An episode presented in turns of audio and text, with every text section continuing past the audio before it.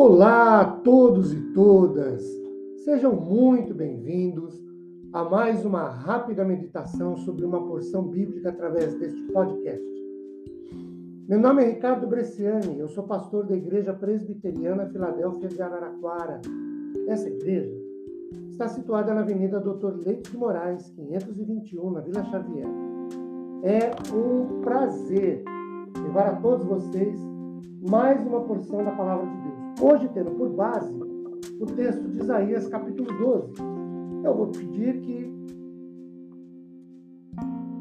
na medida em que isso lhe for possível, você possa proceder à leitura do texto. Queridos, este é um trecho bíblico em que os especialistas nos dizem ser ou se tratar de um hino de louvor a Deus e, ao mesmo tempo, uma súplica do, do, do profeta por salvação. Ele é cantado, entoado pelo remanescente restaurado depois do segundo século. Em Isaías 11, de 12 a 16, a gente tem essa ideia. Ele assemelha-se ao hino entoado por Moisés e Miriam por ocasião do primeiro êxodo lá em Êxodo capítulo 15. E pode ser visualizado a partir de duas principais divisões. A primeira, num hino de agradecimento, um hino de louvor, de, ou, de momento de honrar, de bem dizer, onde o remanescente agradece pela sua salvação. Pode-se ver isso nos versículos 1, 2 e 3. E no segundo momento, um hino de agradecimento que proclama a salvação de Deus por todas as nações, os versículos 4, 5 e 6. Trata-se, então, do que a gente pode chamar de um salmo de louvor, escrito por um profeta, que fala do final dos tempos, Isaías 42, 10 a 17 dá essa ideia. Também um poema a ser cantado no futuro reino do Messias, pelos seus redimidos, pelos remidos do Senhor em sua excelsa presença. Quero convidá-los para olharmos mais de perto a mensagem do Salmo. Por exemplo, no versículo 1, quando nós vemos naquele dia, tem aqui o mesmo, a palavra naquele dia tem o mesmo sentido que Isaías 2, 10, 12 também tem. O verbo está na segunda pessoa do singular no original, representando o remanescente como um indivíduo. A frase te iraste dá-nos a ideia de que a ira de Deus será a causa da dispersão do povo entre as nações. A sua graça fará com que, se, com que tornasse a se edificar.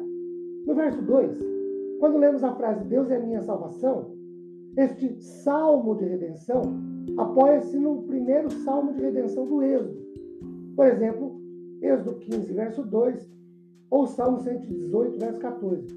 O Senhor Jeová, a repetição do nome indica que o Deus de Israel, cumpridor de suas promessas, e não as nações, é quem traz a salvação. Isaías 24, verso 6 reforça essa ideia. A minha força e o meu cântico essa frase pode ser traduzido por minha canção forte ou minha canção de força.